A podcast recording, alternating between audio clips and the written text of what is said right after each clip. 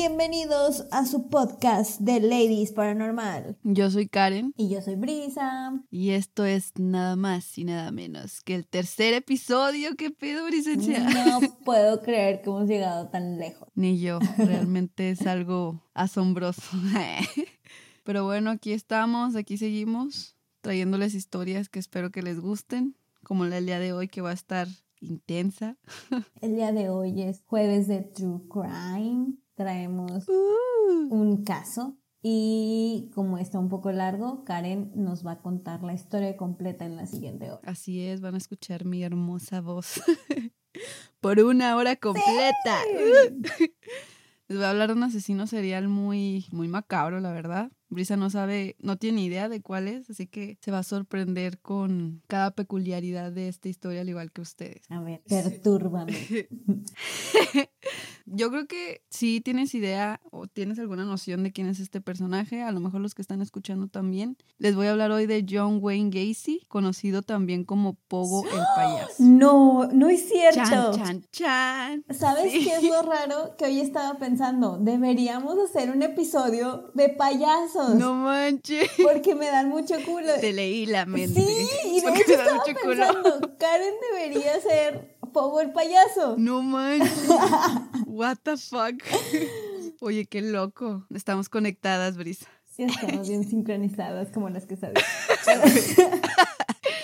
Pero así es. ¿Qué sabes de este, Oh de este sujeto? La verdad, he escuchado que era un payaso que mataba niños Mm, y no. tenía así como que. ¿No? Ah, ok, entonces no.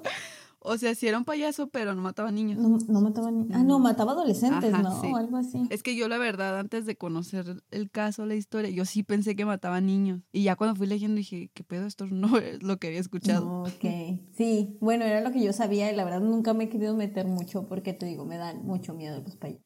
De hecho, como que él fue el precursor de toda esta temática de payasos macabros y terroríficos. Ok. La historia está muy padre, espero que les guste. Ahí les va. John Wayne Gacy nació el 17 de marzo de 1942 en el hospital Edgewater de Chicago, Illinois. Sus papás fueron John Stanley Gacy, de 41 años, nieto de inmigrantes polacos, y Marion Gacy, de 33 años de edad.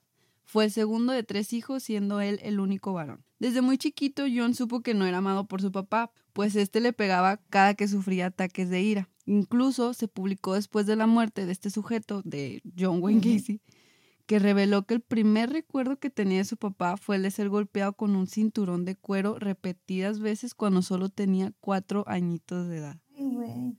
Sí, pobre, pobre chaville. Como que no justifica todo el desmadre que hizo después, pero sí me, da, me dio un poco de penita leer eso. La causa del castigo fue porque John accidentalmente mezcló algunas de las partes del motor de un carro que su papá estaba arreglando. La relación que tenía con su mamá y sus hermanas era buena. Eran muy unidos, pero su papá era una historia muy diferente. Era un alcohólico que abusaba físicamente de toda su familia y se pasaba insultando y menospreciando a John, llamándolo marica, estúpido y niño de mamá. Wow. Qué tierno, ¿no? Ya sé. A ver, mariquita, vente para acá. Ay, cabrón. Ahora, ahora que lo pienso, bueno, es que mi papá tenía un apodo para llamarme a mí. Ajá. Este, me decía Luz. Ah. Y así cuando, cuando escuchaba a la gente o quien fuera de que me decía Luz, ven para acá. Todo así que, ay, qué bonito. Yo creo que le hice Luz porque es su luz o una cosa así. Ah, Y me decía Luz por loser. ah. Te quiero, papá. Un saludo. Y a mi mamá también. A los siete años, John Wayne tuvo su primera experiencia sexual cuando él y sus amigos acariciaron a una niña más pequeña. Cuando el padre se enteró de lo que sucedió, lo castigó golpeándolo reiteradas veces con una lonja de cuero para sentar que el señor utilizaba para afilar su navaja de afeitar. Una lonja de cuero. Así es, lonja de cuero para sentar. Yo no sabía, lo tuve que googlear es una y parece lonja. una tabla de madera. Ah, ok, ok, ok. Lo daba de tablar. Sí, básicamente. Ah, ok. A la edad de nueve años fue abusado sexualmente por primera vez por un contratista que conocía muy bien a la familia Gacy. John tenía conciencia de lo que estaba ocurriendo, estaba mal, y quiso llamar a la policía o contarle a su papá, pero le daba miedo que su papá lo responsabilizara de la situación y encima lo hubiera metido unos buenos trancazos también. Pues sí, sí, sin hacer nada, ya le decía marica y mamada y media. Sí, entonces pues no, se lo quedó guardado, nunca nadie supo Pero pues durante la secundaria, los maestros de John comenzaron a notar que se quedaba sin aliento con recurrencia y le notificaron a su mamá. Lo llevaron al hospital y le diagnosticaron una condición cardíaca. Se le dieron instrucciones de dejar de practicar cualquier tipo de deporte o actividad física, lo que hizo que John subiera de peso significativamente y ocasionó que le hicieran bullying también bien culero en la escuela. Ay, güey. O sea, toda que en su casa su papá lo trataba de nabo, lo iba a la escuela y también le tocaba de todo. Me estoy deprimiendo. Ay, este tipo sí tuvo una infancia súper culera. Para el siguiente suceso encontré dos cosas diferentes en distintas de las fuentes donde leí este show. Una fuente decía que ya un poco mayor, el menosprecio y el abuso por parte de su papá continuaron, resultando una vez en que él recibiera un golpe en la cabeza con un palo de escoba, dejándolo inconsciente y provocándole convulsiones hasta varios meses más tarde. Eso decía en una fuente, pero en otras más que leí, todas coincidían en que a la edad de 11 años se golpeó la frente con un columpio, perdiendo el conocimiento, y hasta los 16 años comenzó a sufrir desmayos y convulsiones. Ahí fue cuando lo iban al hospital y al ser atendido le diagnosticaron un coágulo en el cerebro y le dieron tratamiento médico. El güey lo abusaban en su casa, abusaron de él, le hacían bullying en la escuela, su papá le pegaba, ya tenía problemas cardíacos, se pega en un columpio y ahora le, le diagnostican un coágulo en el cerebro. Sí, pobre mono, le llovía sobre mojado, como dicen. Pobre vato. Pobrecillo. Pero bueno, su padre pensó que todo lo que padecía John lo estaba inventando en un intento desesperado por llamar la atención. No mames. O sea, el pobre vato está muriendo y el papá. Sí, señor. Ay, ya, mariquita, ya no es nada. Nada más es un problema cardíaco, un coágulo. En esa época nos aguantábamos nuestros coágulos cardíacos. Ya sé.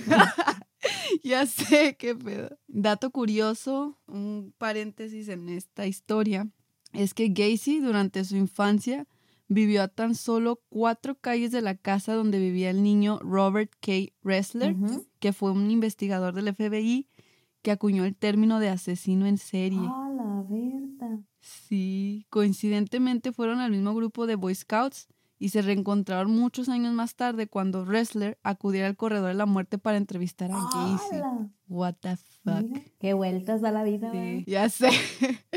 Sus problemas con su padre lo orillaron a irse de la casa. Se fue a Las Vegas, pero no encontraba trabajo porque no había terminado siquiera la secundaria. Finalmente comienza a trabajar de portero en una funeraria en Palm Mortuary. Era común que viera cadáveres y comenzó a sentir una extraña sensación de atracción por ellos. Casual. Sobre todo los chicos jóvenes, no era pendejo llegando al grado de acariciar, según una de las fuentes donde leí su historia, el cadáver de un hombre, y que al tomar conciencia de lo que estaba pasando, se alejó de un salto del ataúd de un ataque de shock y vergüenza. Qué pedo. Este incidente lo dejó tan tocado y decidió regresar a su casa en Chicago mejor. Aunque no terminó la secundaria, como había mencionado, fue capaz de aplicar en el Northwestern Business College hasta graduarse en 1963 y a partir de ese punto su vida tuvo un giro bastante positivo.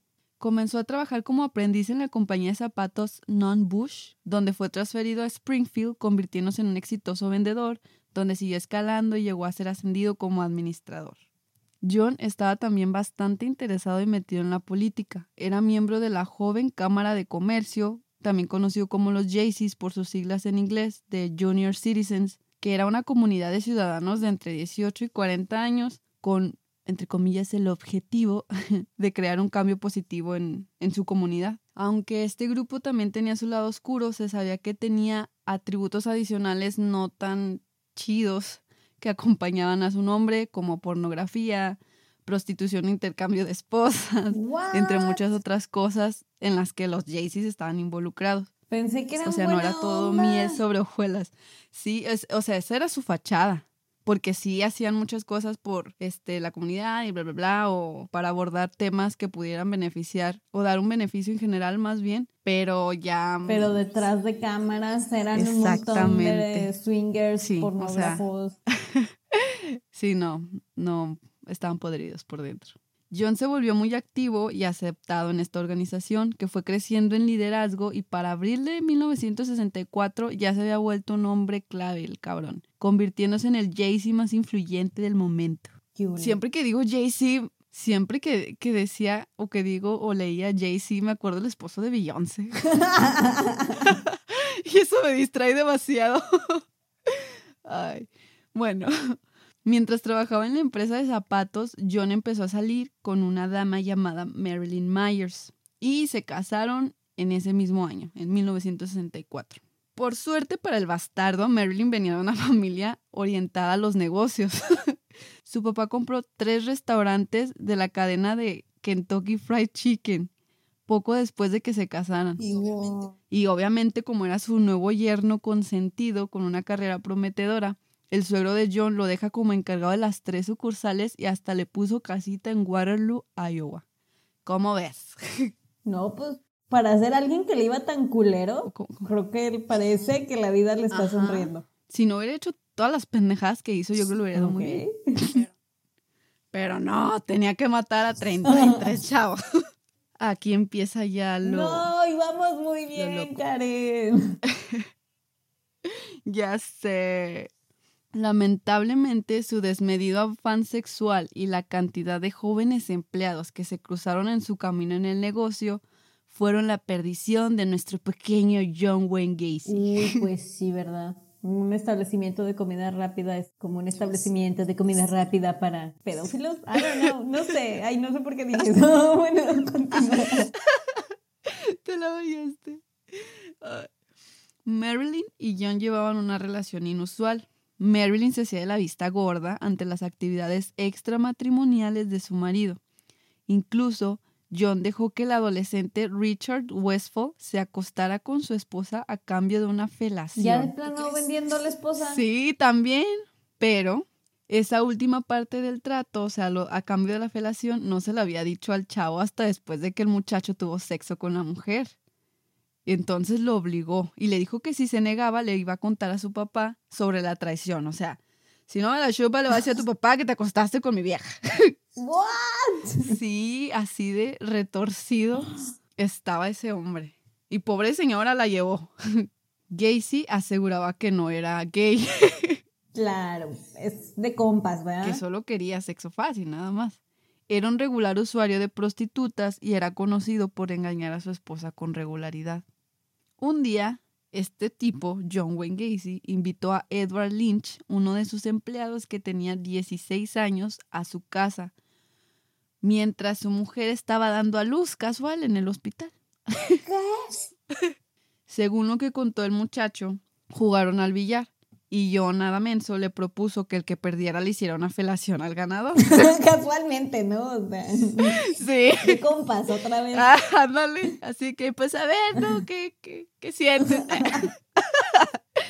Obviamente el adolescente se negó rotundamente, o sea, no, no sé qué pensaba John, así que eh, me va a decir que sí porque estoy bien, bien guapote. y después de enseñar unas películas porno, pues como ya no quiso el chavo, dijo, eh, bueno, pues vamos a ver unas porno, ¿qué te parece? Casey lo atacó súbitamente con un cuchillo de cocina. Lynch luchó y consiguió salir ileso. John se disculpó rápidamente explicándole que estaba bajo mucha presión. Que era de compa. o sea, es, perdóname, tengo ansiedad y por eso te ataqué con un cuchillo. o sea. Ay, no. Entonces, Edward, muy inocente, decidió olvidar el incidente y el señor le mostró otra peli porno. ¿Por qué no? ¿Le mostró otra película porno? Sí, o sea, de que pelearon y se logró salir Vamos a ver, vamos a ver porno. Era cotorreo, vamos a seguir viendo pelis. pelis. Se fue de la habitación. se fue de la habitación y regresó con una cadena y un candado. O sea, si este señor ya te intentó atacar con un ¿Por cuchillo qué te quedas? y lo perdonas. tan buena estaba la Exacto, porno como para exactamente. que te quedes? Habrá que averiguar. no. Ay, bueno. Edward, un poco apenado por la reacción de la pelea anterior y con miedo de perder su trabajo, se dejó esposar las manos a la espalda. Ay, hijo. Dijo, está bueno, pues. Un momento más tarde se dio cuenta de que obviamente la cagó. Gacy lo lanzó bruscamente al piso y lo ahorcó hasta dejarlo inconsciente. Cuando recobró la conciencia, John estaba desatándole las manos y le estaba preguntando si estaba bien. O sea, es como cuando le pegas a tu hermanito y empieza a llorar, ¿no? Y- Ándale, y- exactamente. Pero no le digas a mi mamá, pero, pero ya estoy, ya estoy. Pero no, no te duele, no te duele, no te pasó nada. No mames. Exactamente. No, no mames. John Wayne le dijo al muchacho, te voy a llevar a tu casa. No tenía intención de hacerte nada. y unos días más tarde lo corrió a la chingada. O sea, tú a que te aguantas. Exactamente. En otra fuente no se menciona este incidente, o sea, lo leí en, está en un blog y en otro libro no menciona nada al respecto. Incluso el libro menciona que el hijo de John, llamado Michael Gacy, nació en febrero y que supuestamente John dijo que él era todo lo que había querido y que había recordado esos momentos como los momentos más perfectos que había experimentado en toda su vida. Y que un año más tarde dieron a luz a su segundo hijo, que fue una niña y a quien llamaron Christine. En el segundo caso, su víctima fue Donald Borges.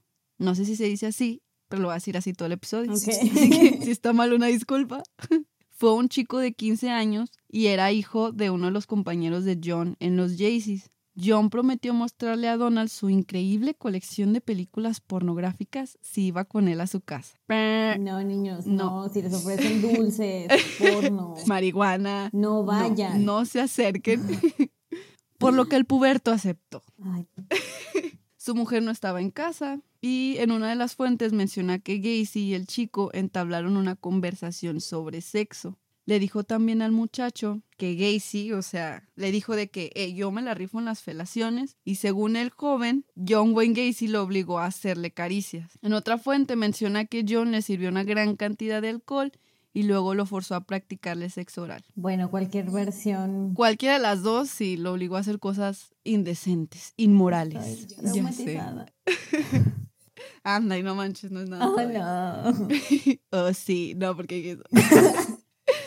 Supuestamente, en dos ocasiones posteriores a este suceso, el muchacho fue a la casa de John para pedirle dinero prestado y por cada vez que iba tenía que pagar un precio demasiado alto. Otro método que este enfermo usaba con frecuencia para satisfacer su sed de tener experiencias homosexuales fue contarle a un grupo de sus empleados que estaba escribiendo un libro sobre sexo, patrocinado por el gobernador de Illinois y que estaba realizando investigaciones científicas que incluían experiencias homosexuales. O sea, ya no es de compas, ya es de profesionales. O sea, Ya es el nombre de la ciencia. sí.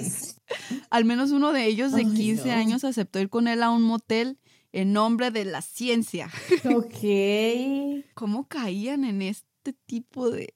Bueno, es que es, es que es dinámica de poder. O sea, es tu jefe. Pues sí, y también. ellos son, son adolescentes, pubertos. O sea, es abuso de Yo poder. creo que no querían perder su trabajo y cosas así, ¿no? Ujú. Qué mal. Sí. Según otra fuente, su método, su modus operandi, era convencer a los hijos de sus vecinos explicándoles que él era doctor y que estaba haciendo una investigación sobre experiencias homosexuales y que necesitaba experimentar sexo oral con un hombre para completar el experimento. ¿Qué pedo? ¿Por qué la gente le sigue creyendo? ¿Y a los vecinos por qué le creen que es doctor? Por- o sea, por lo mismo en lo que se metía en aspectos políticos Ah. y chalala, chalala, que era el encargado, todo lo veían como una persona así súper Seria y respetable. Recta, Pero aún así, este, si llega la persona más seria y respetable, ah, es que te tienes que hacerme sexo oral en nombre de la No mames, o sea. Sí, ay, bueno. sí, está bien distorsionado todo este show. John le pagaba 50 dólares a cada uno de los chicos por su contribución a la ciencia. ¿Cuánto? 50 dólares, parte de pervertido tacaño.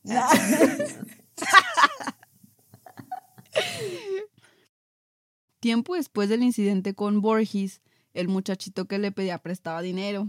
En una plática con su papá, este le comentó que John Wayne Gacy era candidato a la presidencia de la joven Cámara de Comercio Mm. y que él le iba a organizar su campaña. Entonces el muchacho se quedó así que fuck, no pudo y le dijo a su papá lo que John había hecho. Obviamente el papá se encabronó, fue a la policía para denunciarlo y meterlo a la cárcel. Fue procesado bajo el cargo de sodomía. ¿Qué es sodomía? Lo busqué y es este sexo anal, ¿se puede decir eso? que fue un cargo que siempre negó. Ok. John, en su papel de víctima, exigió que fuera sometido a un detector de mentiras para probar su inocencia. Sí, claro. Me da risa porque hay dos historias para este hecho. Una de las fuentes dice que no pasó la prueba, el muy puñeta. Pero aún así se mantenía en su, en su idea de que era inocente. Pero otra fuente del libro menciona que lo pasó a duras penas, mostrándose bastante nervioso, pero lo pasó. Ok. Pero. Me dio más risa leer el hecho de que estaba todo así intenso. ¡Tráigame un detector de mentiras! Y no, pues no. John inventó que todo fue un complot por parte de Borges padre para sacarlo de los Jaycees y tener él el puesto más alto. Pero aún así la policía dijo, no, no, pinche vato loco, y fue acusado de sodomita el 30 de agosto de 1968. Wow, se me olvidó que todo esto está pasando en los 60. Sí. Al poco tiempo de haber sido acusado con este cargo de sodomía, John ideó un plan para detener al testigo clave del juicio, que era Donald Borges. John convenció a Russell Schroeder, un amigo cercano de Borges, de persuadirlo a declarar en el juicio. Russell aceptó tras la promesa de recibir 300 dólares. Lo convenció de seguirlo a un punto, o sea, Russell convenció a Borges de acompañarlo a un punto alejado en un parque y ya fuera de, de vista, Russell le roció los ojos a Borges con gas pimienta y le propinó tremendos puñetazos y patadones. ¿What? Sí, pobrecito Borges. Y poco antes de que el pobre quedara inconsciente, Russell le ordenó no testificar en el juicio si quería seguir con vida. A Borges le valió un kilo lo que le dijera, corrió hasta su casa a contarle a su papá lo que había pasado. Su papá llamó a la policía y Russell Schroeder fue arrestado inmediatamente y pues lo confesó todo. Pues sí. A John se le agregó el cargo de obstrucción de la justicia e impedimento de un testigo. o sea, estaba así, estaba empeorando las cosas, no se estaba ayudando, Pues no. estaba comploteando solito.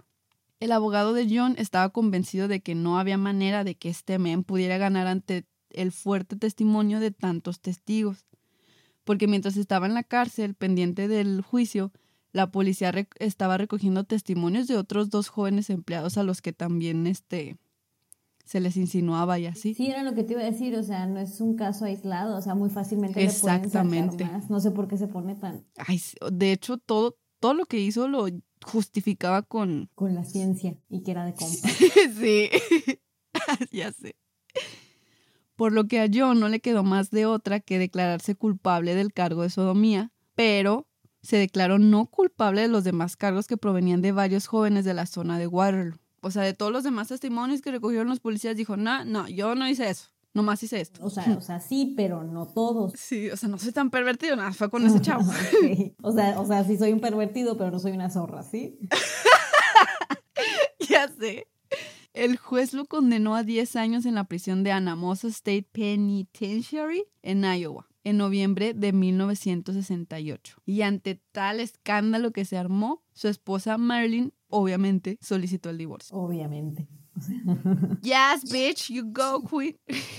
Nah, deja tú todo lo que le tomó. o Sí, sea, de hecho, todo lo que le aguantó se tardó un chingo. No mames. Siendo interno de la penitenciaría, John se mostró como un sujeto decente, trabajador y respetable. Hasta ganó seguidores y los prisioneros comenzaron a buscarlo, sí. Incluso el personal penitenciario reconocía que John era obediente y se reforzaba mucho por mejorar. Mismos comentarios que hacían sus maestros de la escuela dentro de la penitenciaría, porque se puso a estudiar la secundaria ahí dentro. Wow. Consiguió ser cocinero principal de la penitenciaría y, adicionalmente, y por más extraño que parezca esto, había un grupo de Jaycees en la cárcel. ¿Qué? O sea, los mismos Sí. que estaban afuera también estaban adentro. Sí, o sea, un grupo de lo mismo dentro de, de prisión. Y John fue uno de los más destacados miembros, por eso lo seguían. John continuó creciendo en rango y popularidad. Su conducta fue tan buena que la Junta de Libertad Condicional del Estado de Iowa le dio a John la esperanza de que si completaba cierto número de cursos en la escuela secundaria, podría ser elegido a libertad condicional. Tras completar 16 cursos de secundaria, recibió su diploma en 1969. Un mes después, John se enteró de que su padre había muerto de cirrosis hepática. Colapsó, se puso a llorar histéricamente, pero aún así se le negaron tres pedidos subsecuentes para ir al funeral de su papá. Un año después, John sale con libertad condicional el 18 de julio de 1970 y una probatoria de un año. O sea, solo estuvo dos años en la cárcel. un poquito Pues, sí. menos. pues es que ante los ojos de la ley realmente pues nada más era ese cargo, ¿no? no Ajá, y pues tuvo buena conducta, o sí, sea, pues el güey sabía cómo pues la venderse. supo manejar el bastardo. Tras salir, se trasladó inmediatamente a Chicago, mudándose a casa de su mamá y comenzó un nuevo trabajo de cocinero. Pero no pasaría mucho para que volviera a experimentar sus deseos homosexuales. Pues, ¿Por qué no bajas Grinder ya? O sea, ¿por qué tienes que los muchachitos? O sea, ya estás divorciado, ya sale del closet. Ya, sé feliz. Ya, cálmate, ya estás vieji. Decidió. Decidió montar su propio negocio de construcción que llamó PDM Contractors, contratistas de pintura, decoración y mantenimiento. En uno de sus primeros trabajos, conocí al amigo de un cliente. Era un homosexual que le propuso sostener relaciones y que le dijo que podía ligar a chicos jóvenes en la terminal de autobuses Greyhound. Y también mencionó que la esquina de las calles Clark y Broadway era un sitio gay muy conocido donde había muchos muchachos que se prostituían. Todavía ves que el perro es bravo y le patea la reja, ¿no? En febrero de 1971, Mark Miller, un joven homosexual, acudió a la policía para denunciar que Gacy lo había abordado en la terminal de Greyhound, obligándolo con violencia a tener relaciones. A John se le dio el beneficio de la duda cuando el joven no se presentó a declarar en la Hmm. fecha pactada. Me pregunto por qué habrá sido. Este hecho nunca llegó al conocimiento de la Junta de Libertad Condicional, por lo que unos meses después fue puesto ya en libertad total en octubre de 1971. Bastardo. Si el muchachito se hubiera presentado a declarar, se lo, se lo hubiera cargado el payaso y... Pero como no sabes que, que John Wasey lo mandó a amenazar como hizo con el otro vato? Podría ser. John se mudó a su propia casa, un bungalow de dos dormitorios en West Somerdale Avenue en Des Plaines. El único problema de la casa era que el espacio bajo del suelo tenía tendencia a llenarse de agua proveniente de una corriente subterránea, pero John lo solucionó instalando una bomba. Eventualmente su mamá se mudó con él. John empezó a salir con una mujer que había conocido de hace años en la secundaria, se llamaba Carol Huff. No, Carol, no. Ya sé. Era divorciada y tenía dos niñas pequeñas. Luego de un corto tiempo de salir, se comprometieron. Fuck. No, Carol, no. Y Carol se mudó con él y su mamá. Escucha esto. Escucho esto. Diez días después de Navidad, John cometió su primer asesinato y cambió la historia del crimen cuando lo contó a la policía.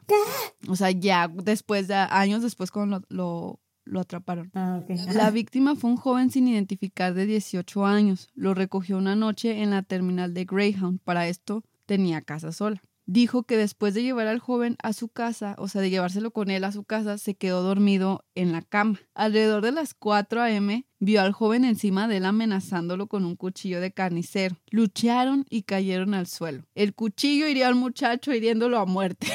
Ah, o sea, se cayó, se cayó solo y se cayó en el cuchillo y... Ay, me equivoqué, dije, dije el cuchillo hirió al muchacho hiriéndolo a muerte, qué pendeja. El cuchillo hirió al muchacho causándole la muerte. Entonces John, sabiendo que por sus antecedentes por delitos homosexuales no le iban a creer que fue un accidente y lo escondió en el sótano de su casa. Y la policía así de que Simón, carnal. Sí, claro. Pero te digo, 10 días después de Navidad pasó eso. Ya hasta el final él, él explicó que supuestamente el asesinato, o sea, es que te digo, para todo, para todo sacaba una excusa. Típico hombre. Hombres, Hombres necios. que acusáis a ella. ves. Pero la versión más probable, obviamente, era de que este señor llevó al chico a su casa, lo violó, torturó y asesinó a cuchilladas y después lo enterró debajo del sótano de su casa. Durante su boda con Carol Huff, el 1 de junio de 1972, los vecinos que asistieron a la fiesta en su casa como celebración notaron un extraño olor a moho, Oh, no. como a animal muerto. Pero John les explicó que provenía de agua que se acumulaba debajo del piso, que no había piri. Mientras tanto, John Wayne Gacy se estaba convirtiendo en una clase de celebridad local para terminarla de fregar. Como ya era demasiado mayor para unirse a los Gacy's, se contactó con la organización Gacy's? demócrata. es que así se les llama. Es que dijiste a los gaysies, no a los Jaycees. ¡Ah! Según yo dije Jay-Z. O bueno, a lo mejor te escuché mal. Llamémosles eh. No, qué miedo. Como ya era demasiado mayor para unirse a los Jaycees, se contactó con la organización demócrata y se ofreció a trabajar para ellos. Incluso mandaba a algunos de sus empleados para limpiar las oficinas. O sea, ese güey quería quedar bien con todos. Por eso hacía todo ese tipo de, por eso hacía como que todo ese tipo de actividades. Estaba tan interesado por involucrarse más y más en la vida social de la ciudad que se hizo un traje de payaso. No, no. Era lo que le faltaba para hacer. ya sé. Tétrico. Y al maquillarse, en vez de reflejar alegría, le quedaba bien creepy y macabro el maquillaje. ¿Quieres ver una foto? ¿Ya has visto fotos? Yo creo que sí. Sí, pero las bloqueé de mi mente. ¿Quieres desbloquear ese temor? No, pero creo que te debo una después de las de Waverly Hills. ya sé. Ahí te van. Odio los payasos. Yo no. Eh. Resiste, Brisa Iván. No, ¿por qué? Ok. La primera, la primera se parece cuando yo intento ponerme labial Betsa. y siempre se me corre. El pobre niño se ve como perturbado, ¿no? Sí, está con un niño y el niño tiene cara de que, ay mamá, ¿por qué me pusiste aquí? Y creo que está tomando Ándale. una Fanta o algo así. No sé, ¿qué es esto? ¿Está en una fiesta? Sí. Y la segunda es él con una cortina. ¿Por qué se vestía con cortinas? Parece que traía así como un sombrero de Era lo voz. que tenía. Eh. De bajo Es que era bien codo y No yo creo que agarraba mames, las cortinas de su casa. Pero se maquillaba bien culero. Sí. Bueno, está bien. Para Bueno, que lo tengas en tu mente el resto de la historia. Great. Era justo lo que me faltaba. John Wayne Gacy se convirtió en Pogo el payaso, un personaje familiar que recogía fondos para el Partido Demócrata o divertía a niños en hospitales locales. Fue este el personaje que inspiraría a Stephen King para la creación de una de sus más aclamadas novelas, Eso. Pero como empleador, nada que ver. Era bien, te digo, era bien tacaño y le pagaba muy poco a sus jóvenes empleados. Una noche de 1975, Gacy fue a la casa de uno de sus empleados con una botella de vino. Uh. y le dijo que quería hacer una pijamada. No te creas. Le dijo que quería enseñarle un truco con unas esposas. Lo retaba a escapar de ellas. Pero Tony Antonucci no era güey. Cuidó que, la, que de una mano la esposa no cerrara en su muñeca, o sea, sino más arriba, para que pudiera zafarla. Este, entonces logró liberarse de esa mano, agarró la llave para liberar la otra y sometió al viejo rabo verde atándole las manos a la espalda con las esposas. O sea, se la volteó toda bien chido. Entonces, John se enojó porque no le salió su hazaña para abusar del chavo y pidió que por favor lo liberara Ah, y se fue de la casa. Ah. Sí. Y no, de hecho el chavo continuó trabajando con él nueve meses más. O sea, de que no, ya. Dijo, no, ahí, ahí muere, ahí muere. Hubo otro muchacho llamado John Budkovich que a finales de 1975 se quejó con su papá de que su jefe no quería pagarle las dos últimas semanas que había trabajado. Entonces, pues el papá nada más le sugirió que le informara a las autoridades, pero al niño le valió queso y decidió ir él mismo con dos amigos a exigirle el dinero a John. Mm. Este enfermo siempre se las ingeniaba, entonces tranquilizó a los dos amigos de Budkovich diciéndole que le debía dinero, o sea que este niño le debía a John dinero de un material que había utilizado para decorar el apartamento de su papá y que por eso no le pagaba. Total, les ofreció marihuana, cheve, pasaron el rato con este men. O sea, iban a partirle su Y se madre y fueron. acabaron. Sí, siendo compas.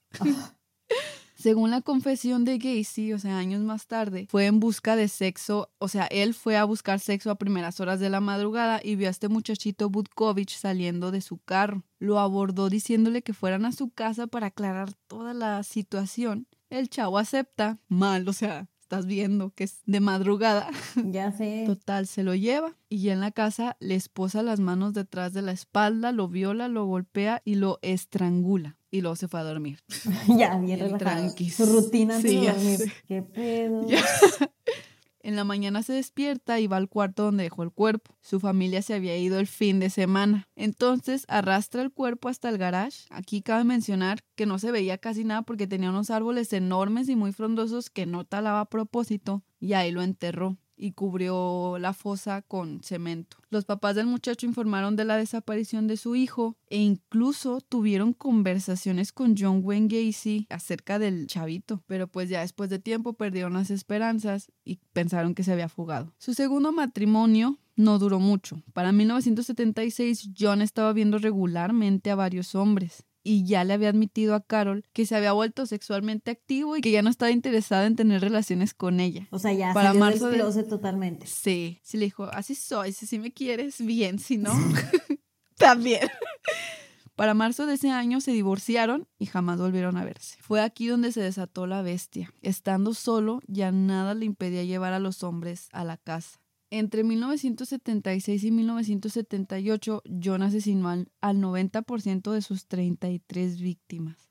A un mes de que Carol se fuera de la casa, Daryl Simpson, de 18 años, fue a la casa de John y desapareció. Fue visto por última vez el 6 de abril de 1976. Otra fuente dice que John forzó a Daryl a entrar a su carro y lo dejó inconsciente ahorcándolo. Se lo llevó y pues el resto es historia. El 14 de mayo de 1976, el cuerpo de Randall Reflet tuvo el mismo destino que el cadáver del chico anterior, el sótano de su casa. Y tan solo dos horas después de asesinar a ese chavo, John secuestró y asesinó a Samuel Stapleton. No sé si decía así. Los cadáveres de ellos dos los encontraron juntos, de hecho. ¿En el sótano? Sí, o sea, sí, pegaditos. Es que supuestamente él los enterraba en círculo para más espacio. para optimizar. Para John, el hecho de asesinar le generaba mayor placer sexual que el sexo. El 10 de junio de ese año, William Carroll, de 16 años de edad, quien en ocasiones se prostituía para ganar dinero, lo encontraron también en el sótano de su casa. Meses después, Rick Johnston, de 18 años, desapareció después de un concierto, terminando en el mismo sitio que los demás. Después de que se divorció, Ahí empezó la, la matanza horrible. Ah. sí. El 11 de diciembre, Gregory Gotzik, que también fue empleado de este, este hombre, si así se pudiera llamar, de 17 años, cometió el gravísimo error de llamar a su jefe cuando regresaba a su casa después de ver a una amiga. Gregory fue atacado súbitamente y asesinado por John. Su carro se encontró abandonado. Para esto, Gotzik le había comentado a sus papás que John lo había hecho cavar con otros empleados un semisótano para poder instalar, entre comillas, un sistema de drenaje. Insistieron en que John fuera investigado, o sea, los papás de este chavo insistían en que John fuera investigado por la policía, pero ésta se rehusó a abrir cualquier investigación por la reputación de este cerdo y por la falta de evidencias. Pues es que hasta estaba metido en el Partido Demócrata y no sé qué tanta mamá. Sí, ya estaba, o sea, ya había limpiado su nombre y todo. Entonces ya como que sí decían, no, este, este men se rectificó, es buen hombre, La familia de Gotzi contrató a un detective privado para buscar a su hijo, pero pues no lograron nada. El 20 de enero de 1977, tan solo un mes después del asesinato de Gregory, John Sick, de 19 años, que también era empleado de Gacy, desapareció. Nueve meses más tarde sucedió algo que les daría una pista sobre la desaparición de Sick. Un muchacho llamado Mike Rossi fue arrestado por X razón, un delito menor, mientras conducía el coche de John Sick, del muchachito que, que había matado. Rossi, cuando lo detuvieron, dijo que el auto era de la persona con la que vivía. Él estaba viviendo un tiempo con Wayne Gacy. Entonces, este, cuando fue la policía a, a interrogar a John, él les explicó que le había comprado el carro al muchacho porque le dijo que necesitaba dinero para irse de la ciudad. Tenía coartada para todo. Pero pues no mames, ¿ya cuántos van de esos empleados? Sí, ándale, no sé por qué no conecta. Ajá. Y lamentablemente, pues la policía le creyó. Después de todo, pensaban que este men era un crack, honrado, buen hombre. Porque también, o sea, una cosa que hacía también era de que cuando nevaba se ofrecía a quitar la nieve de los vecinos con el quitanieves, acá de que, buenos días, vecino. Y creían también que era un hombre que bebía de vez en cuando y que repudiaba las drogas. Tenía muy buena reputación con las personas en general, pero ya se estaba creando una pésima reputación entre los jóvenes homosexuales de la ciudad. Mm. ¿Por qué? Un chico llamado Jamie fue a la casa de John poco después de que se divorció, obviamente a tener cosas, y se sorprendió sorprendió demasiado cuando John lo golpeó súper fuerte en la cara. Lo arrojó a la cama y lo violó salvajemente, pero había aceptado satisfacer las necesidades de Gacy. Se dio cuenta de que John era de esos hombres que tenían que hacer sufrir para poder sentir placer. Después de violarlo, le aventó 100 dólares y lo llevó a su casa, pero quedó tan golpeado que no pudo trabajar por un mes todas estas personas testificaron en su contra cuando lo atraparon. Y pues ya eso lo, lo hundió. Obviamente lo hundió el hecho de que encontraron los cadáveres en su casa, pero otro caso así fue el de Robert Donnelly. Había sido contratado por John para un número sadomasoquista, pero lo que le pasó no se lo esperaba para nada. John lo esposó y se pasó la noche ahorcándolo hasta que perdía el conocimiento lo violaba y le metía la cabeza debajo del agua de la bañera hasta que se volvió a desmayar. O sea, luego otra vez volvía en sí y otra vez abajo del agua para que se volviera a desmayar. Así toda la noche, Brisa. ¿Qué pedo? Este tipo era hardcore. A la mañana siguiente lo desató, le dio dinero y lo dejó ir. Obviamente, o sea, eso fue demasiado. Entonces Robert fue a la policía a denunciarlo. El 6 de enero de 1978, John fue arrestado y conducido a la comisaría, pero como había sido con consentimiento, o sea, era algo que ellos se habían puesto de acuerdo, la policía no siguió adelante con el caso y lo dejaron ir. Otro chico contó que Gacy se hizo pasar por policía y que lo había arrestado una noche y se lo llevó a su casa. Ahí sufrió lo mismo que Robert y cuando lo dejó ir, todo cínico, le dijo que no le conveniera a la policía porque no le iban a creer y así fue. Hubo otro suceso que casi mandaba al carajo las atrocidades que hacía este hombre. El 21 de marzo de 1978, un homosexual de 26 años llamado Jeffrey Rignall aceptó subir al coche de John en la madrugada. Este tipo le ofreció un churro de mota y se lo fumaron mientras platicaban cuando de repente detuvo el coche y le puso un trapo húmedo en la cara. Uh. Era cloroformo. Rignall despertó en un sótano con la cabeza y las manos amarradas en una columna. Comentó que había una foto de un payaso y que el suelo estaba lleno de látigos de cuero y no tenía ropa. Gacy lo violó y lo dormía con el cloroformo varias veces. Rignall se despertó finalmente en medio de la nieve en un parque, en muy mal estado físico, y un examen médico reveló que su hígado estaba afectado de manera irreversible por la culpa del cloroformo. Con justa razón estaba súper enojado y decidió encontrar a su agresor. Durante un mes estuvo esperando en las entradas de una avenida sentado en un coche a ver si encontraba ese conductor gordo manejando un carro negro. A finales de abril lo reconoce y siguió su vehículo para anotar las placas. Luego fue a la policía a reportarlo, pero a pesar de eso, los policías no le hicieron caso porque no había pruebas suficientes. Ay, no mames, pero ya cuántos han ido, pinche policía. Sí, no mames, o sea, ¿cuántos no han reportado? Y la policía dice que, ne, no creo. Después del sexto. Mientras que este tipo estaba en el desfile del Día de la Constitución apretando la mano de la entonces primera dama Rosalind Carter, quien curiosamente también había estado cerca de otros dos asesinos famosos como Ted Bundy y Jim Jones. What? Pero de hecho hay una foto donde está la primera dama y este John Wayne Gacy así saludándose. Y de hecho una de esas fotos la primera dama se la firmó, y la tenía en su despacho y todo. Ajá. Para este punto, el sótano de la casa de este tipo ya estaba llena. Ya no cabía ningún cadáver. Los había sepultado, ah, como te digo, los había sepultado en forma de círculo para ahorrar espacio. Pero fueron tantos que ya no cupieron más. Incluso enterró otros en su jardín y hasta uno abajo de la casa de su mamá. No entiendo cómo logró eso, pero sucedió. A mediados de junio, un muchacho de nombre Tim O'Rourke fue a la casa de John Gacy por motivos de trabajo. Su cuerpo se encontró en el río Des Plaines, al igual que el cuerpo de Frank Lantingin. Los enterró en el sótano de su casa, en su patio, en la casa de su mamá y aventó unos también al Ya, río. es que no cupieron, los echó al río.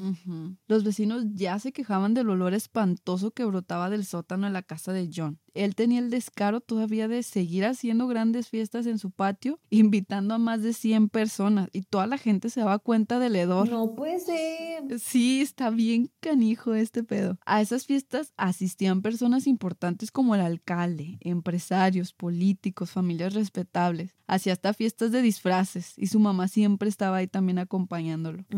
Hasta mujeres le coqueteaban. O sea, aún así de que estuviera el rumor de que era gay, las mujeres le coqueteaban y él pues, eh, les devolvía el coqueteo. O sea, se dejaba querer. Sí, sí, pues estaba en su, en su, como que tenía un alter ego, ¿no? En el que era el Ajá. hombre poderoso de los círculos. Exactamente. Para combatir la peste, que ya es, para ese punto era evidente, John intentó muchas cosas.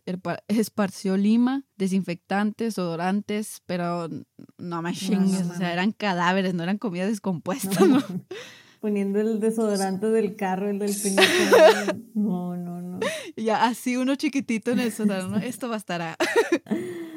Incluso hasta llegaron a salir un chorro de larvas y gusanos de ahí que llegaban a las otras casas. Sí, qué asco. Ay, no. Sí. Llamó a alguien para exterminar las plagas, echó más cemento al sótano, pero ya nada ayudaba a que, o sea, a tapar el olor. Y se empezaba a desesperar porque le estaba trayendo ya muchos problemas con los vecinos. Ujú. Aún así, le valió queso, Yolo siguió, siguió matando varios chavos con éxito y sin emitir sospechas todavía. Pero cometió un error con su última víctima, Robert Pist, dejando pistas que lo llevarían a su fin.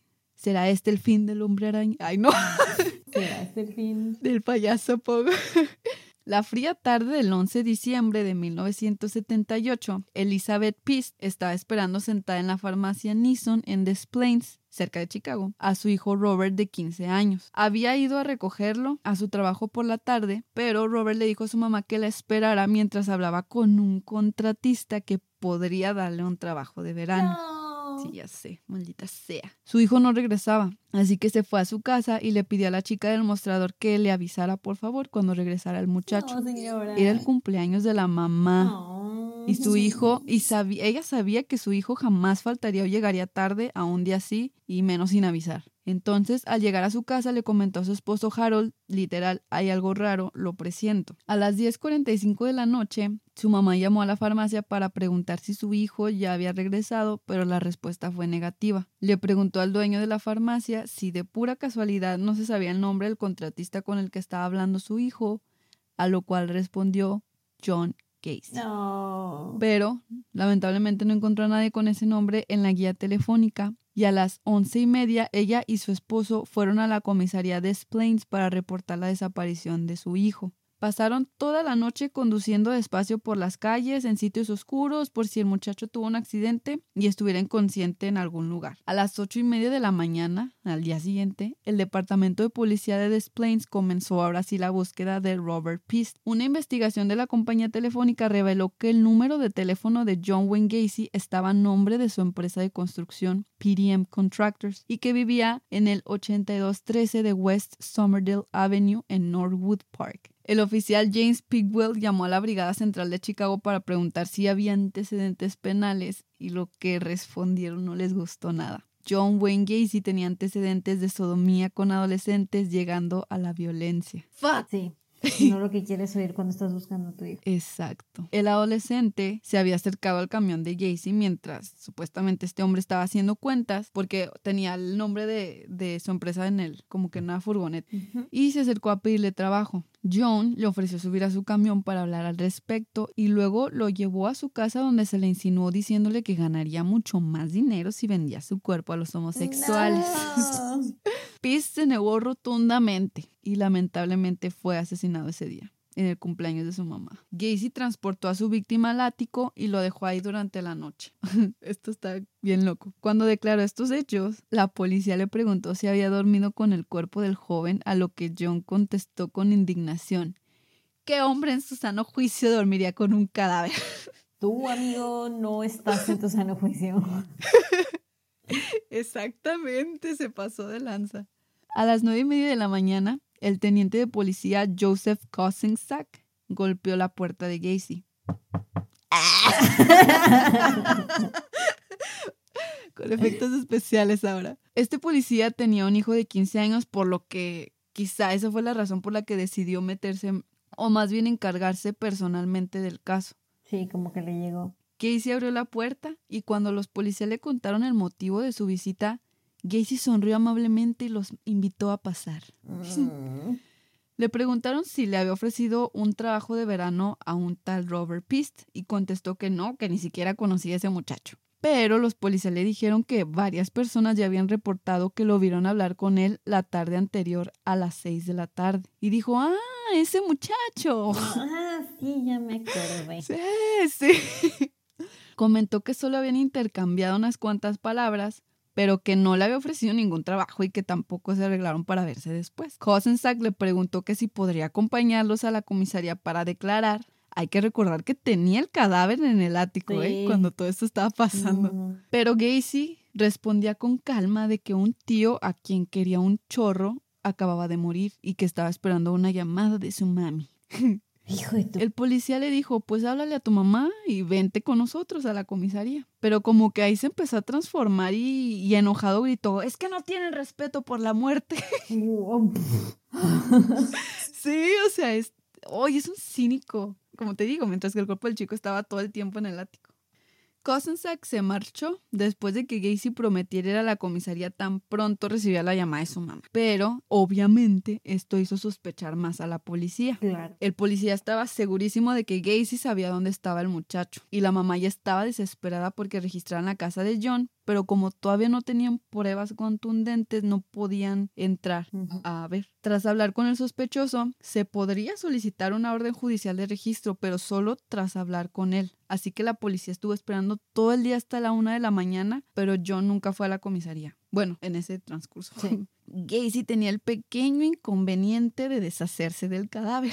Pequeñísimo. Ya no había espacio en el sótano debajo de su casa ni en ningún lugar a la fregada. Al anochecer, cuando estaba por sacar el cuerpo para meterlo al coche, un antiguo empleado de él llegó para pedirle prestadas unas luces para su árbol de Navidad. Dijo, ah, sí, están en el ático. Y luego se acordó y subió un chinga al, al ático para ir por las luces porque esta persona conocía la casa de Gacy, o sea, Ajá. era alguien cercano y él pudo haberse ofrecido a subir por las luces. Y pues ya no, después de irse, esta persona, Gacy se dio prisa en envolver el cuerpo en una manta y llevarlo al carro. Manejó hacia el sur, al puente de Kankakee. No sé si se diga una disculpa sobre el río Des Plaines. Tiró el cuerpo y regresó en friega para ir con el teniente Cosensack, que sabría que lo estaba esperando. Por ir rápido, su carro patinó en la carretera helada, atascándose en una espesa capa de lodo y tuvo que llamar a una grúa. A las tres y media de la mañana llegó a la comisaría. Nada extraño. No, casual. Pero Kosensak no estaba. Al día siguiente le dijeron que Gacy se había presentado a las tres y media, todo lleno de lodo, alegando que tuvo un accidente automovilístico. Así que, mmm, interesante. Sí. Gacy regresó a la comisaría antes del mediodía. Estaba más relajado, se disculpó por no haber asistido el día anterior, siguió negando todo lo relacionado a Robert Pist y pues el chavo no parecía tener prisa o lo que sea porque se quedó un buen rato hablando sobre su negocio de construcción, sobre cómo hacía buen dinero de él y también platicaba de sus influyentes amigos diciendo de que, oh, yo soy amigo del alcalde de. Chicago y de Rosalind Carter. Sí, de o la sea. mano de la primera dama. Ajá. Como ya no había, o sea, ya se había, entre comillas, desecho de la evidencia, pues ya estaba relax. Pero No. el tipo, el tipo no contaba con que mientras mantenía esa conversación con el oficial Pigwell, nuestro héroe Cosensack Yes, estaba obteniendo, yes. estaba obteniendo una orden de registro. A las tres y media de la tarde anunciaron que tenían una orden y le pidieron las llaves de la casa al perro. Tan solo cinco minutos de estar en la casa bastaron para que las sospechas del teniente fueran confirmadas. La casa estaba llena de libros sobre homosexualidad y pederastía, con títulos como Adolescentes callados, sexo entre hombres y chicos, ¿Qué? la guía gay americana. ¿Qué? No sabía que había Sí, qué pedófilos. Ni yo cuando, cuando leí todo eso dije, what the fuck, ¿qué clase de libros existen No entonces? quiero saber cómo los consigues. No, ni por qué ya sé. existen. Pero que. También encontraron videos porno, grilletes y una cuerda larga de nylon. Y peor todavía, había una alfombra con algo que parecía manchas de sangre. Mm. Aún así, no había pistas que indicaran que Robert Pist estuvo ahí. O sea, Mm.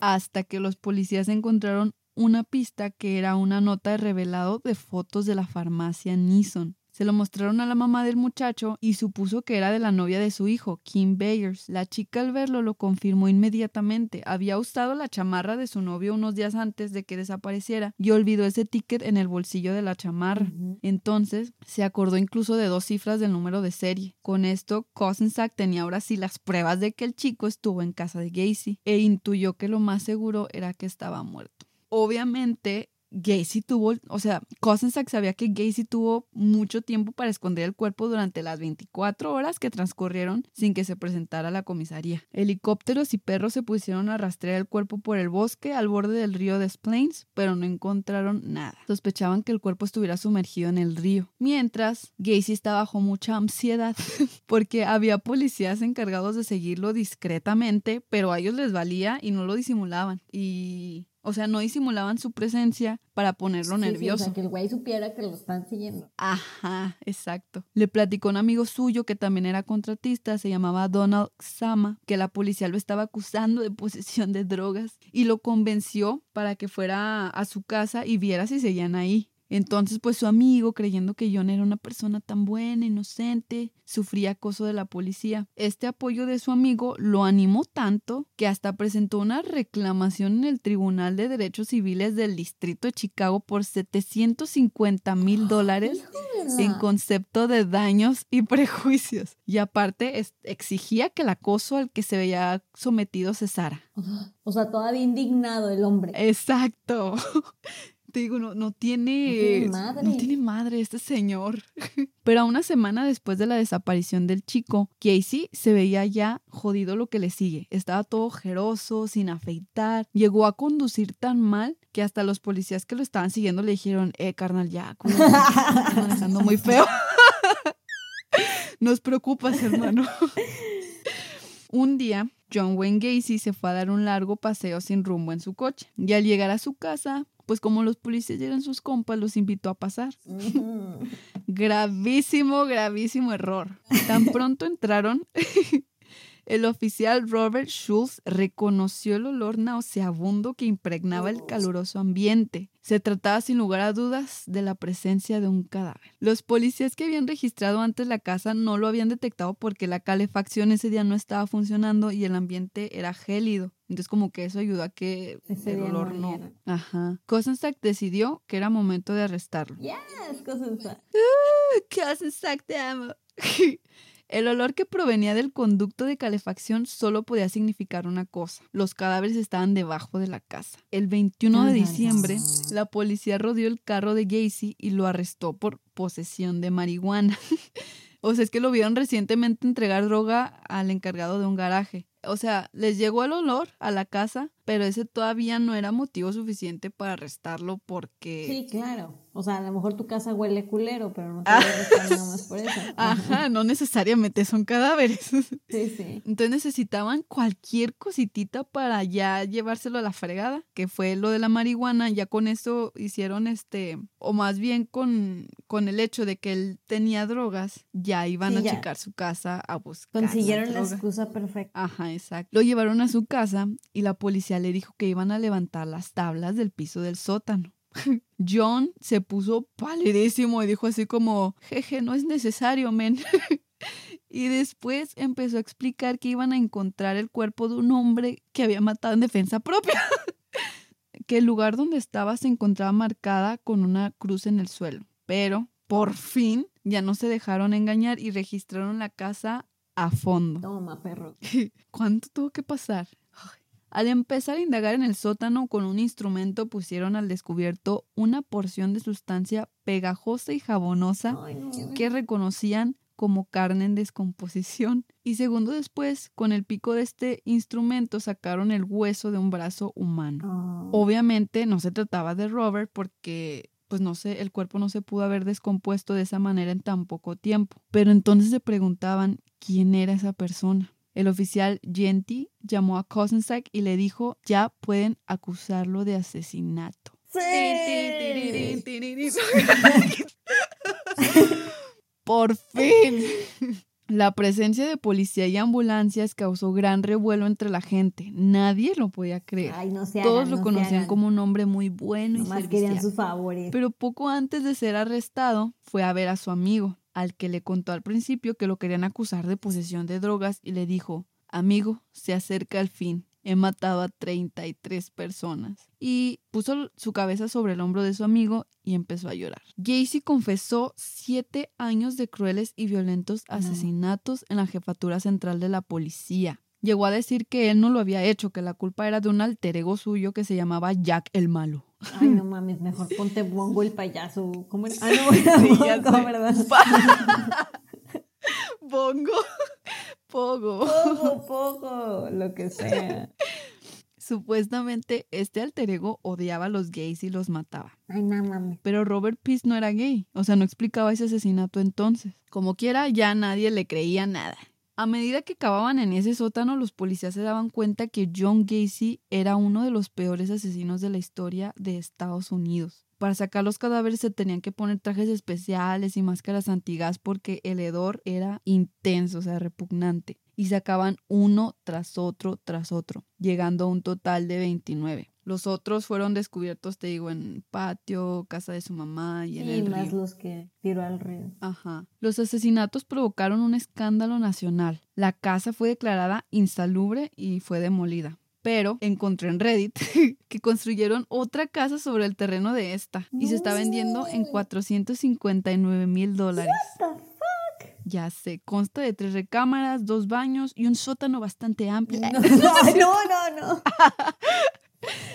Ay, no, qué miedo vivir en, en un lugar así. De plano tendría que ser alguien que no sepa la historia, pero O que le valga, es súper conocido este men. O que le valga, ajá. Pero, bueno. John, ya en el Hospital Psiquiátrico de Chicago, fue sometido a un examen médico. Para todo asesinato tenía una clase de justificación.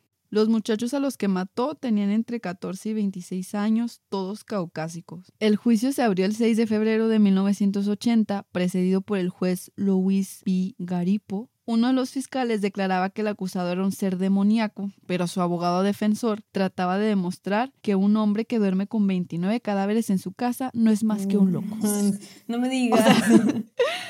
El examen psiquiátrico de Gacy demostró que nunca sintió remordimiento por alguno de sus crímenes y siempre tenía una buena excusa para Ujú. justificarlo. Varios de los amantes que tuvo Gacy, a quienes torturó, fueron a testificar en su contra. El psiquiatra Lawrence Z. Friedman explicó que Gacy era una de las personalidades más complejas que jamás había conocido e insistió que era un psicótico. Mencionó que la psicosis probablemente comenzó en la cárcel de Anamosa alrededor de del año de 1969 cuando murió su papá, o sea, donde duró nada más menos de dos años. También dieron una explicación interesante de los asesinatos. John Wayne odiaba profundamente a los gays y él no se consideraba así, sino bisexual. Según el doctor Friedman, John proyectaba su propia homosexualidad culpable sobre sus víctimas en un intento raro de, pues, de, de protegerse, vaya. Como que lo veía como que estaba ahorcando a su propio ser homosexual. Ajá, exacto, sí. Otros dos psiquiatras, Traceman y Rappaport, what the fuck,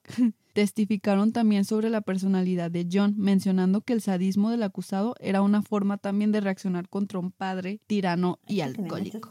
Sí. Según el doctor Robert A. Raifman, John estaba fingiendo locura, pues el hecho de que pusiera a dos de sus empleados a cavar en el sótano de su casa indicaba que estaba planeando los asesinatos. Y ese doctor decía, es que no puedo creer que existan 33 casos de locura No, temporal, no, que era lo que decía el otro men. El 12 de marzo del 1980, el jurado declaró que Gacy no estaba loco y al día siguiente el juez Garipo lo condenó a Tómala. muerte. Gacy vivió en el corredor de la muerte de Illinois por varios años. En el interior de este lugar, al igual que otros 50 condenados, esperaba a que el tribunal o aprobara su apelación o ya le dieran la inyección letal. Gacy fumaba hasta una cajetilla de cigarros al día. Permaneció en la cárcel por 14 años entre apelaciones y posposiciones de su ejecución y su mamá siempre creyó que fue inocente. Ya en la cárcel se puso a pintar. Sus obras se llegaron a vender por mucho dinero nada más porque fue un asesino en serie, porque dibujaba del nabo.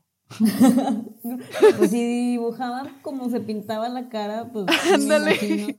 Dibujaba muchos payasos como Pogo. Oh, En dos años pintó 250 obras que vendió por 10 mil dólares. what the? Llegó a dibujar una pintura de Pogo con los siete enanos de Blancanieves y. Disney lo demandó a la por puñetas. Dije, no, no, a mí no me metas en tus cochinadas. Pues no. También pintó calaveras, paisajes, retratos de criminales y asesinos en series a quienes admiraba, como Al Capone, Hitler, Ted Bundy. También realizó otros retratos y vendió los cuadros digo, a muy buenos precios. Uno de sus cuadros con la imagen de Pogo el payaso se la regaló al ex agente del FBI Robert K. Ressler, el niño con el que vivía cerca de su casa, el que te dije que vivían cerquita, el que acuñó el término de asesino en serie. Finalmente, el 9 de mayo del 94, John Wayne Gacy fue sujetado con seis cuerdas a una camilla metálica con ruedas. Antes de su muerte, pidió que su última comida fuera una cubeta de pollo de KFC, Claro. una libra de fresas, 12 camarones empanizados y papas fritas. Ya me dio hambre. Ya sé, también a mí se me antojó un pollito de Kentucky. Not sponsored. Un día antes pudo ver a su familia, incluso a los dos hijos que tuvo con su primera esposa. Ya para finalizar, le colocaron dos agujas en el brazo. Se le estaba monitoreando el corazón y, su- y sus últimas palabras fueron, bésenme el culo. Ni siquiera ya sus últimas, sus últimos Pues ya, ¿qué minutos de vida. da? O sea, Sí, ya hizo todo su desmadre. Después, la dosis doble de pentotal sódico anestésico que se le administró en el brazo derecho lo durmió en segundos. Se estiró ligeramente, gimió y emitió un grito ahogado. El bromuro de pancuronio lo dejó con los músculos rígidos y la respiración cesó. Por último, el cloruro de potasio le detuvo el corazón. Fue declarado muerto a las 2.58 de la noche. Y pues este fue el fin de nuestro personaje caótico. Algunos datos curiosos fue que estudiaron su cerebro y no se presentaron anomalías visibles. Entonces, Helen Morrison, una de las doctoras que estudió el cerebro de, de John Wayne, se lo llevó a su casa para guardarlo como recuerdo. ¿y lo tiene ahí en su casa ahorita? Sí, pues yo creo que sí. Ok, cosas raras de personas científicas. Ya sé. Otro dato que me impactó, como paréntesis, a mí me encanta un grupo que se llama Korn. El vocalista de ese grupo se llama Jonathan Davis. Y un dato que encontré fue que esta persona compró el traje de Pogo el payaso. ¿Qué pedo? Sí, ¿por qué? y con esto terminamos la historia de nuestro personaje, Pogo el payaso. Qué horror. ¿Qué te pareció, Bricencia? Muy intenso, ¿no? Fíjate que yo me dan miedo los payasos y por eso nunca me había atrevido como que a indagar más de él, pero ahora que lo veo, pues no, realmente no tenía nada que ver que fuera payaso. Exactamente, o sea, yo también pensé que, que con su traje de payaso atraía a los niños y los mataba y así, pero no, nada que ver, realmente fue un personaje que él hizo para quedar bien con la gente. Pues sí, pero Y eso lo hace más creepy. de todos modos los payasos son creepy. De todos modos, odiamos a los payasos. No los odio, solo que no me hablen ni me miren ni Ah. Ni me toque ni nada. Pues fíjate que como yo no, yo no vi la película de eso cuando la salió. viste? No la he visto hasta la fecha. He visto la nueva, la o esta última que sacaron. Por eso yo creo que viví una infancia bella. Yo creo que sí, porque yo la vi a los cinco años. No sé por No qué. manches. ¿Qué te Tenía pasa? cinco o seis, no sé por qué, no sé, pero la vi. No sé cómo llegó a mis manos, creo que llegué, no sé, alguien la estaba viendo y yo llegué y la siguieron viendo y whatever, no, porque antes... No inventes. Entonces, a mí me traumó tanto la de eso. Estás bien chiquita. Hay una escena en la que el payaso sale de la coladera en la regadera Sí, ajá. y asusta a un niño. Ok. Yo duré meses bañándome. O sea, que cuando yo me metía a bañar, me paraba en la coladera y no me movía de ahí, ni, ni cerraba los ojos, ni nada. O sea, Seguramente tu cuerpecito de 10 kilos tener un payasote. bueno, en mi mente yo estaba protegida. Ay, Brisa. Sí, No manches. entre esa y la de Chucky. La de Chucky yo tampoco la veía el, el, el tráiler que pasaban en Canal 5 y corría. Corría del cuarto literal. Es más, sí, cierto. Creo que nunca vi Chucky tal cual. Creo que lo único que me traumaba era el. Sí, también a mí me traumó eso, el, solo el anuncio. Con eso Sí, tuve esos fueron mis dos. Que digo, ya las veo ahorita de grande y sin nada que ver. No, aunque bueno, la de, la de la de eso sigue siendo creepy, pero por Tim Curry que hace al payaso muy, muy icónico. Sí, pues bueno, pues muchas gracias por escucharnos una vez más. Otro episodio de Ladies Paranormal, esperamos les haya gustado. Gracias por aguantarnos la última hora. Y Ya sé. acuérdense que nos pueden escuchar cada jueves en Spotify, iTunes o Google Podcast y en YouTube también. También por ahí andamos. Pásense a dejarnos un comentario, un like. Sí, suscríbanse y denos, denos follow en Spotify para que les aparezca cuando haya nuevos episodios. Y si pueden, déjenos ahí una review. Y no olviden también de seguirnos en nuestras redes sociales. Estamos en Facebook y en Instagram, igual como Ladies Paranormal. Eso fue todo por hoy. todo tres horas. Ya sé. Cuídense de los payasos. No se les acerquen. Abusados. y como dijo Pongo el payaso Karen. Bésenme el culo, ¿no es cierto? Bye. Bye. ハハハハ!